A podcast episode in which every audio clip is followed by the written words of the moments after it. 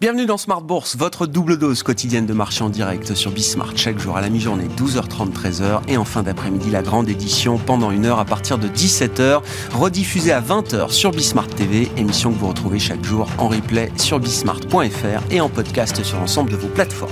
Au sommaire de cette édition de la mi-journée, une ambiance un peu plus prudente depuis euh, quelques jours, quelques heures sur les marchés avec une logique de consolidation qui semble se mettre en place sur les indices euh, européens notamment à Paris, le CAC 40 qui marquait en début de semaine de nouveaux records historiques cède un peu moins de 1% à mi-séance. On est passé sous le niveau des 7500 points dans un contexte où les résultats des entreprises viennent nourrir, alimenter la réflexion des euh, investisseurs. Parmi le déluge de publications qu'on peut avoir euh, en ce moment, on retiendra aujourd'hui les bons chiffres de Vinci dans les concessions. Le titre Vinci a marqué un nouveau plus haut historique en début de séance. Les chiffres de Orange ou encore de Danone sont appréciés par les investisseurs investisseurs. Également s'en sort très bien après sa publication. À l'inverse, on notera euh, la contre-performance de Dassault Systèmes avec euh, une question qui se pose peut-être sur les marges du, de la société euh, technologique parisienne et également une perspective d'investissement renforcée qui pèsera peut-être encore un peu sur les marges pour les prochains mois et les prochains trimestres. Le titre Dassault fait figure de, de titre sous pression aujourd'hui. Et puis Téléperformance qui est la chute du au sein du, CAC 40 après la publication de ces chiffres d'activité et surtout après l'annonce de l'acquisition euh, d'une société luxembourgeoise dans le domaine évidemment de la relation euh, client, une acquisition qui n'est pas anodine pour Téléperformance puisqu'elle se fait sur la base d'une valeur de 3 milliards d'euros. Et puis côté américain, le marché a apprécié hier soir, après la clôture, la solidité de la publication d'un groupe comme Microsoft avec 7% de croissance globale, dont 27% pour le département euh, Azure qui englobe les activités cloud et les activités nouvelles de Microsoft qui euh, euh, montre une grande excitation autour de l'intelligence artificielle générative qui est vue chez Microsoft comme une rupture, un game changer peut-être pour le marché de la recherche web notamment du côté d'Alphabet Google. On tempère un peu plus les ardeurs des investisseurs évidemment vu le leadership de Google en matière de, de recherche. le patron d'Alphabet Google parle bien sûr de l'intelligence artificielle, mais plutôt comme étant une évolution naturelle du savoir-faire historique de Google en matière de, recherche. Les chiffres de Google ont, été euh, salués également dans une moindre mesure par les investisseurs après la clôture des marchés américains hier soir.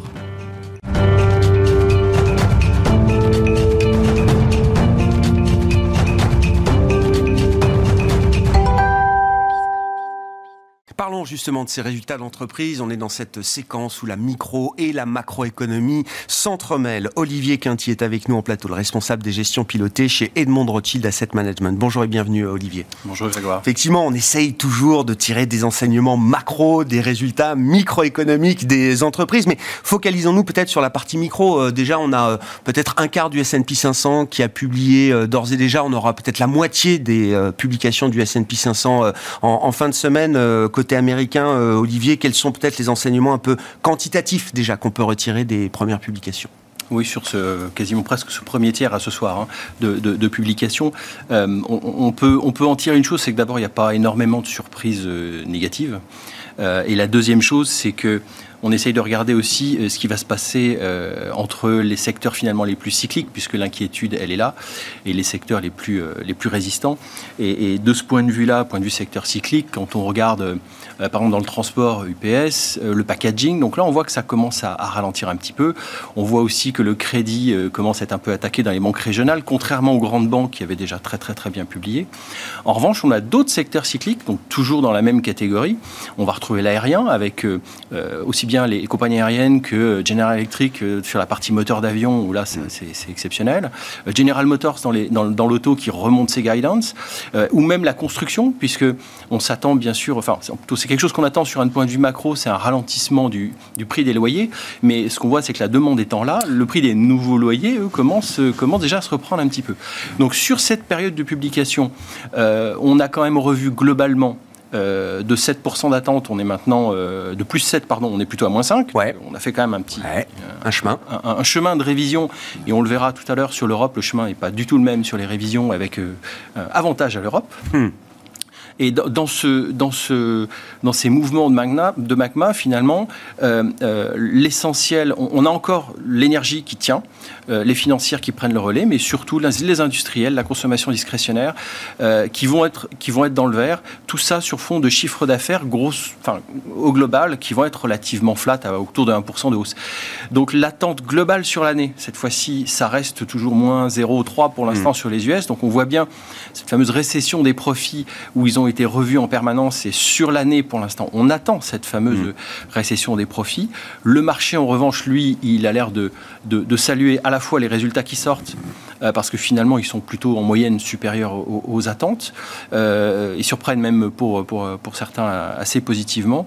Euh, et donc ça, ça laisse un sentiment pour l'instant d'un cycle qui a l'air de vouloir un peu perdurer et puis une récession qui se, qui se prolonge un petit peu qui, se prolonge, pardon. Qui, se reporte encore un petit peu dans le temps, c'est ça, euh, Olivier Parce que l'idée est toujours, encore une fois, euh, sur la base des informations communiquées par les entreprises cycliques, en l'occurrence, on essaye de voir un petit peu euh, quel peut être le schéma macroéconomique devant nous. Je ne sais pas si les entreprises sont les, les, les meilleurs prévisionnistes macroéconomiques, mais ce sont quand même des informations importantes.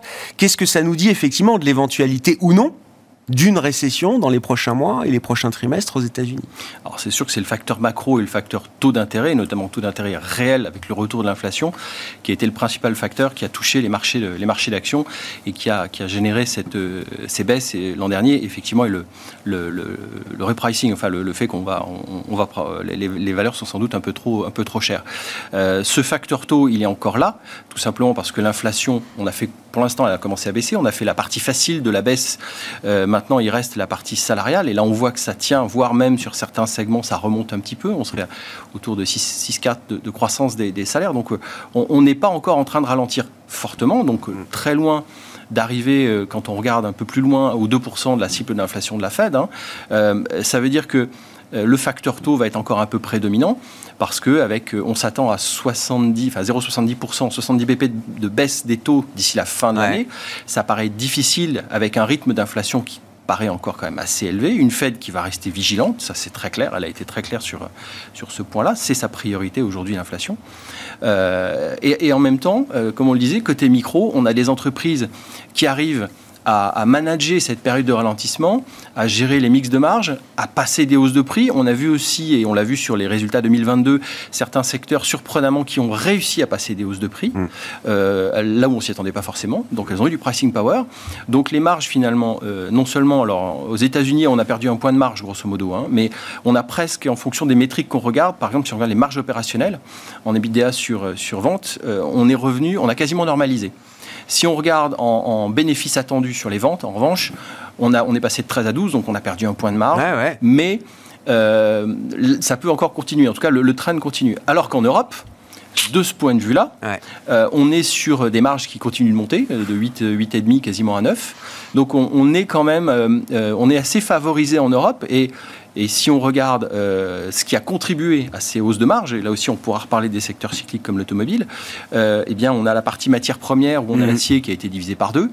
Euh, donc ça, va mettre du temps à, se matérialiser dans les résultats des, entreprises. D'abord les prix vont rester relativement élevés parce que la demande est là. et ensuite les prix des matières, en fait, il faut d'abord écouler le stock de matières que vous avez rentré à un coût qui était quand même très élevé. Donc tout va dépendre des stocks qui ont été faits, à quel prix, et c'est là où on pourra après ou non euh, de, la qualité, euh, ou de la, enfin, en tout cas de la durabilité, euh, de la, soutenabilité de ces, marges. Intéressant évidemment toujours le, secteur automobile. Si je regarde les niveaux de valorisation du secteur automobile en Europe, malgré des marges opérationnelles liées au Covid, aux perturbations du, du, Covid qui ont atteint des niveaux exceptionnels pour l'industrie, le marché n'achète pas l'idée justement que ces marges sont soutenables dans le temps. Non, c'est, euh, je, prends, enfin, je vais prendre l'exemple de Stellantis, mais euh, c'est vrai qu'on est toujours à 3 de PE, 0,8 fois la, book value. Donc, ce sont des niveaux de, presque de crise, euh, enfin, de, forte crise, alors que la demande est là. Ils ont monté leur revenu de 18% l'an dernier, certes tiré par la, composante américaine, mais Ben, c'est leur marché aussi. Voilà, oui. c'est leur marché. Maintenant, c'est leur marché. Euh, et ils ont monté leur marge. Dans une année où vous avez euh, les coûts matières qui montent, les salaires qui montent, et vous avez des pénuries de puces.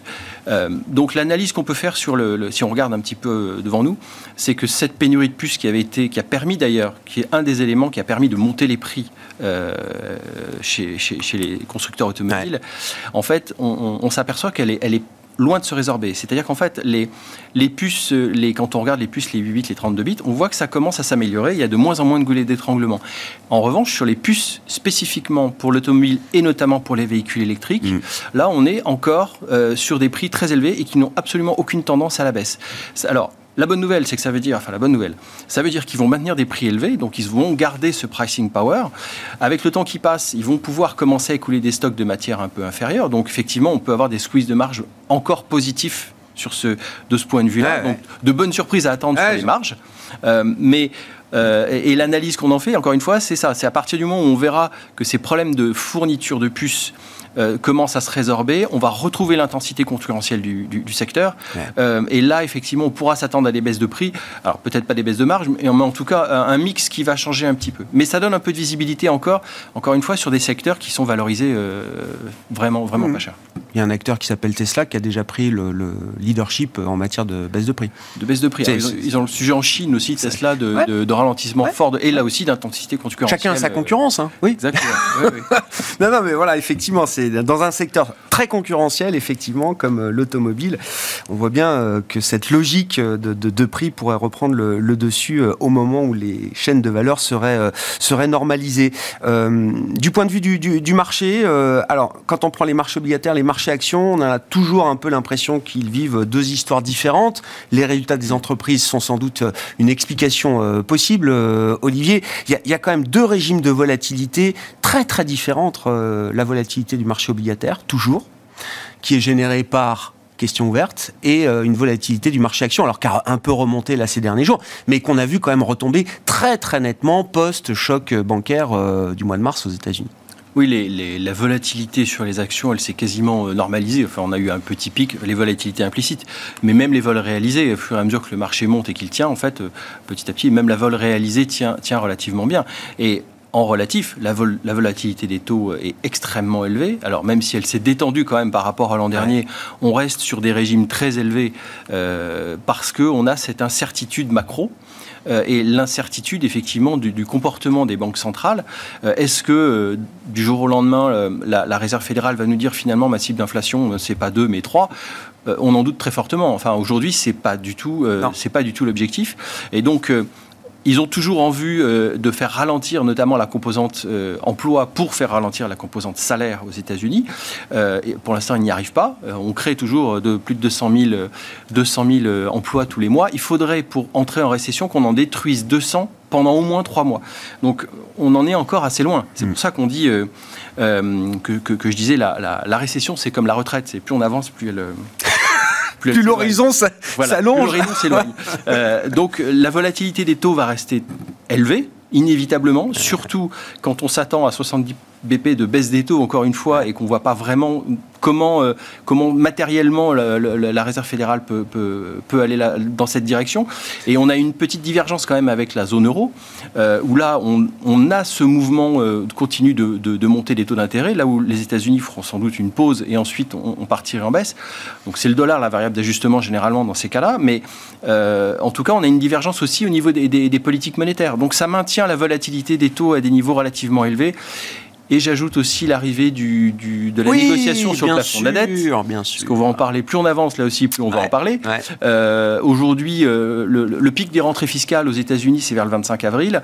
Euh, Aujourd'hui, clairement, on n'est pas du tout dans le plan de marche pour arriver à un accord le 15 juin. Mm. Et on, voit, on le voit d'ailleurs dans les taux d'intérêt le 30 mai et le, et le, 13 juin, juste avant. Et vous avez, il y en a un qui est à 3,64 et le, le, 13 juin, vous êtes à 4,80. Donc, le marché a identifié qu'il se peut se passer quelque chose euh, autour de ces 15 jours entre fin mai et mi-juin. Quoi. Voilà, matériellement, il manque un petit peu de rentrée fiscale. Euh, comment on, gère, pour conclure, Olivier, ces, différents scénarios et qui sont même parfois presque euh, antinomiques? C'est-à-dire qu'il y a l'idée toujours que d'un ralentissement qui serait relativement modéré, d'où Et en même temps, si on espère qu'il n'y ait pas de récession trop dure, c'est difficile d'en être totalement convaincu à 100%. On a vu depuis euh, plusieurs années maintenant que des événements euh, non prévus peuvent euh, arriver et venir bousculer pas mal de choses. Qu'est-ce que ça implique dans la gestion de, de portefeuille aujourd'hui Alors, c'est sûr que quand même, la croissance est aussi soutenue par le crédit. Euh, et, là, on a, on a quand même quelque chose qui, euh, qui arrive, c'est mm. effectivement ce ralentissement de l'octroi de crédit, on le voit clairement. Euh, et ça, ça, met un petit peu de temps à se matérialiser. Au même titre que les hausses de taux mettent du temps à se transmettre dans l'économie. Et on va commencer un peu à entrer dans le dur, hein, d'ailleurs, de ce point de vue-là. Donc, tant qu'on a cette inversion sur les courbes des taux, on voit bien que ça va peser globalement, évidemment, sur la macroéconomie. En revanche, on a quand même un consommateur final qui est là, une confiance des consommateurs qui est quand même plutôt très bonne et qui arrive à consommer malgré, malgré les hausses de prix. Mm. Et euh, retenez aussi qu'avec des, des salaires en croissance à 5%, si vous avez votre, votre inflation qui commence à arriver à 5 et, que les courbes se croisent, et bien sûr. Euh, bon, Nouveau vous, allez vous retrouver, vous allez retrouver qu'un effet, un effet de, de, de, de, salaire réel positif. Voilà. Donc quand on met tout dans les plateaux de la balance, ça incite bien sûr quand même à une certaine prudence, mais c'est difficile d'être complètement en dehors du marché. Hmm. Je reviens juste sur les valorisations, c'est que bien sûr le marché américain paraît un petit peu cher, ajusté du cycle, on est quasiment sur les plus hauts, on est sur les 95e percentiles de valorisation euh, depuis 1929 on est un peu cher. Si on regarde en termes de PE, en price earning, et qu'on retire les six plus grandes capitalisations, exercice classique avec euh, Amazon, euh, Tesla, euh, Apple, Facebook et Google, en fait, le marché, il n'est pas à 17%, il est à 14,5%. Donc en réalité, on a 95% de la cote. Qu'il n'est pas si cher que ça. Donc, on préfère, euh, encore une fois, on va, on va avoir une, position clairement prudente, parce qu'encore une fois, cette mm. récession, elle arrive. Elle est en partie sans doute pricée, mais euh, voilà, plutôt prudence, et c'est encore le facteur taux qu'il va, qu'il va falloir vraiment observer. Justement, les valorisations qui euh, offrent un droit à l'erreur pour euh, les investisseurs. On va euh, en parler ou en reparler dans un instant avec euh, d'autres invités juste après vous. Merci beaucoup Olivier. Olivier Quintier, responsable des gestions pilotées chez Edmond Rothschild Asset Management qui était avec nous en plateau pour cette édition de Smart Bourse à la mi-journée.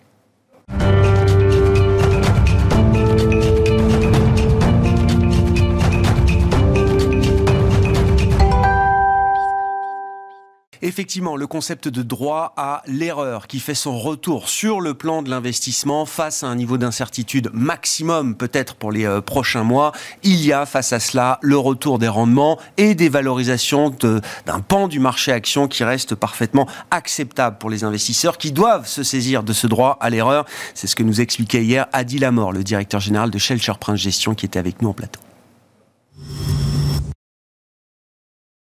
Alors effectivement, Aujourd'hui, vous l'avez dit, on est dans un contexte empreint d'incertitude géopolitique, monétaire, économique, croissance, inflation. Bref, on connaît tout cela et on en parle à longueur de journée. Le sujet aujourd'hui, c'est que on considère chez Shelter Prince Gestion qu'il est quand même assez délicat, à horizon 3 mois, 6 mois, d'avoir des prévisions sur les marchés avec un niveau de confort suffisant. C'est-à-dire avec une probabilité supérieure à 50% en termes de target, etc., sur les différents actifs. Donc, le positionnement que l'on prend et le prisme que l'on prend, c'est de dire, bah, il faut qu'on s'autorise quand même un droit à l'erreur. Donc, se tromper. Ça veut dire quoi concrètement? C'est simplement, imaginons que finalement notre scénario ne se réalise pas, par exemple, la Fed, on passe à 50 BP ou 75 au lieu de 25. Bon, normalement, ça ne devrait pas arriver, mais on ne sait jamais. Et on a vu beaucoup quand même de, surprises arriver depuis le début de l'année. Eh bien, mon investissement euh, sur les marchés actions ou crédit ou ce qu'on veut, bah, in fine, je voudrais bien qu'il ne touche pas mon capital, c'est-à-dire mon investissement initial. Et donc ce concept, il faut pouvoir supporter ces surprises, effectivement, et ces événements surprises qui se sont multipliés depuis trois ans. Exactement.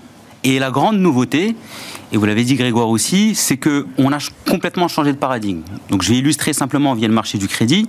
On est passé d'un monde avec une injection de liquidité massive, des taux négatifs ou au meilleur des cas nuls dans les différentes zones géographiques. Aujourd'hui, les taux sont positifs pendant un petit bout de temps. Ça, c'est, on un consensus de marché qui fait foi euh, et au moins ça, on peut le dire. Et l'inflation la cible des 2%, on y est, on y restera euh, à minima, voilà, même plus, comme on constate aujourd'hui. Bah, dans ce contexte, les taux ont monté. Alors sur le marché obligataire, qu'est-ce que ça veut dire? Il y a deux volets. Le premier, c'est que les rendements sont positifs. Voilà, du 4% à 5%, aujourd'hui, ça ne choque strictement personne. Voilà. Ce qui évidemment n'était pas le cas durant les dernières années, notamment dans la période pré-Covid. Quand on a ce rendement obligataire, de façon assez simple, une obligation donnée, à horizon 5 ans, donc une maturité de 5 ans, avec un rendement de 5%, ben, mécaniquement, sur un an, on a le droit de se, tromper sur l'évolution de la prime de risque de l'émetteur en question jusqu'à 1,25%. C'est-à-dire, si on passe de 5% sur le rendement à 6,25%, eh bien, on ne perd strictement aucun euro. Ça, c'est le fameux pas de perte en capital. Pas de perte en capital. De 5 à 6,25% de rendement. On rappelle, hein, ça veut dire que baisse de la valeur du papier euh, obligataire, mais c'est pas une baisse qui entame le capital par rapport au, rendement, à la compensation qu'on a en termes de rendement. C'est exactement cela. Et mécaniquement, ce qu'on dit, c'est que évidemment, on doit continuer à faire des anticipations de marché. C'est notre métier. C'est ce qui nous anime, naturellement. Maintenant, si on fait une anticipation et qu'in fine, un émetteur donné bah, sa prime de risque crédit augmente de 50 points de base, ben, on continue à rémunérer l'épargne et finalement, on a réussi à amortir finalement un scénario qui est adverse par rapport au nôtre tout en euh, maintenant finalement un niveau de valorisation intéressant. Droit à l'erreur, vous l'avez parfaitement bien illustré, euh, Adil, ça ne veut pas dire droit de faire n'importe quoi. Il y a des limites au droit à l'erreur. Jusqu'à 1,25% de rendement supplémentaire, je peux, je peux conserver mon capital sur une obligation 5% euh, sur 5 ans. Tout à fait. Qu'est-ce que ça qu'est-ce que ça veut dire en matière euh, d'investissement et comment ça va se traduire pour un investisseur dans le marché de crédit aujourd'hui? Est-ce que ça veut dire que toutes les opportunités sont bonnes à saisir? Comment on sélectionne justement en intégrant cette idée d'un droit à l'erreur, d'un matelas euh, euh, de, confort qu'on peut avoir aujourd'hui sur, sur ce marché de crédit? Alors effectivement, ça c'est un point qui est fondamental tout n'est pas acheté au niveau du marché d'aujourd'hui. Voilà, ça c'est évident. Par contre, il faut vraiment avoir cette petite musique en tête sur le marché obligataire. Il y a du rendement et on a le droit de se tromper un petit peu. Pas trop, mais un petit peu. Ça c'est fondamental. Par contre, il y a, euh, on va dire, sur le volet maintenant un peu plus spécifique, et on l'a dit, la macro c'est extrêmement intéressant, mais les liquidités ne sont plus aussi abondantes, donc elles drivent moins les évolutions, on va dire, tendancielles au niveau des marchés. L'analyse des émetteurs, la sélection des titres et des structures de financement est fondamentale. Je vais illustrer simplement. On veut financer une entreprise, par exemple industrielle. Un exemple, par exemple Peugeot, mmh. ça, imaginons. Bah, si on finance Peugeot qui a un bilan avec des liquidités qui sont on va dire omniprésente, qui arrive finalement à transformer aussi le fameux EBITDA en liquidité palpable, pas juste un artifice comptable. Et en même temps, si par hasard il y a des actifs qui sont tangibles, bah, même si je finance PSA et que finalement bah, je me trompe un petit peu, j'ai quelque chose à récupérer pour recouvrir mon investissement. Et si je vais encore plus loin, dans certains financements, on peut même demander des sûretés, des actifs finalement qui viennent gager le prêt que j'octroie finalement à une entreprise. Exactement que ce qui se passe sur le secteur bancaire. Voilà, on transforme finalement le métier de banquier via les marchés de capitaux, mais la logique est la même. Voilà, ça c'est euh, un élément qui est assez euh, factuel. Donc le rendement, pour résumer, voilà, il est là, il nous protège en cas de soubresaut, on va dire contenu quand même au niveau des marchés. Mmh et sur le risque potentiel de défaillance d'un émetteur pour faire une bonne sélectivité dans ce que l'on veut acheter ou pas. Là, c'est de l'analyse au cas par cas, structure bilancielle, qu'est-ce qu'on a concrètement, est-ce que c'est du tangible ou pas, et bien sûr, si on peut avoir des sûretés pour se sécuriser, bah là on a le Graal. Voilà. Quelle est la translation de ce droit à l'erreur? Alors parfaitement clair sur le, plan des marchés de crédit, euh, sur les marchés actions. Ce droit à l'erreur, il existe aussi pour euh, les investisseurs actions. Effectivement. Et en tout cas, c'est nous, c'est vraiment notre tête motive. On, est, on, pense qu'on est dans un environnement où pour nos investisseurs, on doit chercher des supports et des stratégies d'investissement qui embarquent un droit à l'erreur. Donc sur le marché du crédit, on va dire c'est l'illustration qui est naturelle. Sur le marché action, on translate le même raisonnement. Comment? Bah Déjà, le premier point, c'est que Aujourd'hui, euh, je pense qu'il est euh, quand même assez difficile de parler de style à plébisciter l'un versus l'autre les fameux styles de croissance, très bien, qui ont été euh, poussés par la baisse des taux, par la liquidité extrêmement, extrêmement accommodante et tout ce que l'on connaît évidemment des cycles d'accommodation monétaire des banques centrales, versus la value, voilà, des valeurs qui sont pas trop chères, en espérant avoir une recovery qui est intéressante. Aujourd'hui, en termes de style, le monde a changé, il faut être assez agnostique. Ça, c'est un point qui est assez important. Mmh. Maintenant, concrètement, je vais l'illustrer euh, assez, simplement. Je vais donner un exemple sur, par exemple, le secteur du luxe. Voilà, secteur du luxe. Des entreprises comme LVMH ou comme L'Oréal, certes, les valorisations sont extrêmement élevées. Ça, c'est ce que l'on entend tous les jours, et c'est vrai, en termes de multiples de cours, ratio cours sur bénéfices, etc. Mais, in fine, ce que l'on constate, dans le, on va dire dans l'environnement économique dans lequel on se trouve aujourd'hui, c'est-à-dire une croissance qui est molle, voire négative légèrement en termes réels, hein, même si en termes nominaux ça va augmenter avec l'inflation, faut pas l'oublier. Voilà, ça c'est un point qui est eh important. mais bien sûr. De l'inflation. On le voit dans les résultats et les chiffres d'affaires des entreprises en valeur. Exactement. Et ça, c'est un, point, c'est un point qui est, assez, qui est assez crucial. Donc, croissance molle, inflation qui est installée, bah, des entreprises du luxe réussissent à impacter finalement la hausse des coûts sur leur marge, sur les prix finaux. Et dans des périodes de stress de marché, elles baissent, mais pas trop. Et depuis le début de l'année, on a des performances qui sont à deux chiffres, avec une volatilité qui est contenue. Le droit à l'erreur, concrètement ici, il signifie quoi? Même si on se trompe, en évitant le scénario Armageddon, hein, ça c'est évident, la baisse sera contenue. Par contre, si on a raison, on continuera à monter et accompagner finalement une croissance qui est très positive. Il y a un truc asymétrique là, dans ces valeurs-là euh, du luxe euh, aujourd'hui par exemple. Bah, parce qu'on pense qu'on est dans un environnement de croissance plutôt molle, avec de l'inflation, et c'est des entreprises qui ont démontré via les derniers résultats, les dernières publications, et depuis un certain nombre de trimestres maintenant, qu'elles tiennent et qu'elles délivrent. Ça, c'est fondamental. Mm. Autre exemple, le secteur bancaire. On se rappelle évidemment de l'événement Crédit Suisse, voilà, qui a marqué bon nombre d'investisseurs depuis le début de l'année. On a eu des entreprises européennes systémiques hein, sur le secteur bancaire, en France, en Italie, en Espagne, qui ont perdu 20%, 25% de leur valeur. Certes, le secteur bancaire est impacté, la hausse des taux, on parle potentiellement de, euh, des dépôts qui vont, qui vont fondre dans un certain nombre de pays. Mmh. Maintenant, les banques systémiques, quand on a une baisse de 25% et qu'on est confiant dans un scénario, on va dire, de résilience à minima. En eh écartant les extrêmes, quoi. Exactement. Et qu'on a des niveaux de valorisation qui sont intéressants, bah, le risque de baisse additionnelle, il est contenu. C'est intéressant parce que à travers ce concept et cette, ce prisme du droit à l'erreur, on voit qu'on peut être très à l'aise avec des valeurs chères et des valeurs euh, pas chères du tout, comme le secteur bancaire. C'est pas le PE qui fait la différence euh, de ce point de vue-là. Bah, c'est exactement ça. Et il est clair que c'est un, pour moi un nouveau biais de réflexion et c'est pas trivial. Hein. Quand on est habitué, euh, voilà, quand on voit les performances sur les dix dernières années des, des GAFAM, des Google, des Amazon, etc. Là aujourd'hui, on est passé, on le dit dans notre jargon, hein, c'est un anglicisme, on est passé vraiment de, Wall Street vers Main Street. Voilà, c'est la réalité des chiffres qui parlent. Une valeur de croissance, même euh, dans le luxe, dans la tech ou dans ce qu'on veut, même si elle vaut 30 ou 40 fois ses résultats, sa résilience dans le cycle actuel et sa capacité à baisser modérément et à augmenter en suivant le marché, c'est ce qui finalement bah, donne un attrait ou pas. Ça, rouvre pour l'investisseur un champ des possibles qui était considérablement réduit pendant tout le cycle précédent. Euh, Adil, est-ce que c'est le retour du bon vieil équilibre 60-40 ou 40-60 ou 70-30 ou 30-70 Chacun a sa manière de, dire les choses. Mais voilà, portefeuille équilibré, actions, obligations, l'outil traditionnel, on va dire, de la, de la gestion un peu patrimoniale, euh, pour dire bah, ce qui est évident pour moi, c'est qu'aujourd'hui, le, finalement, le portefeuille équilibré obligation-action, le, le, portefeuille classique usuel de l'investisseur patrimonial, il retrouve de la valeur. Et ça, c'est depuis que les taux ont monté. Ça, c'est évident. Donc, euh, en termes d'allocation, si on prend un tout petit peu de hauteur, sur le volet, on va dire top-down, c'est-à-dire en allant par le haut vers le bas, bah, avoir un peu d'obligation, 60, 50 ou 70, après tout est une question de, finalement de, de, cuisine mathématique, si je puis dire, euh, et 30, 40 ou 50% d'actions, ça a du sens aujourd'hui en termes d'allocation.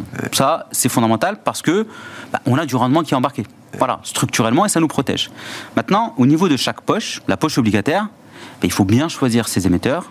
Voilà. Est-ce qu'on va sur, euh, par exemple, tout ce qui est consommation discrétionnaire, tout ce qui est lié euh, au loisir, au secteur auto? Est-ce qu'on va plutôt financer des bancaires? Là, il faut aller au cas par cas.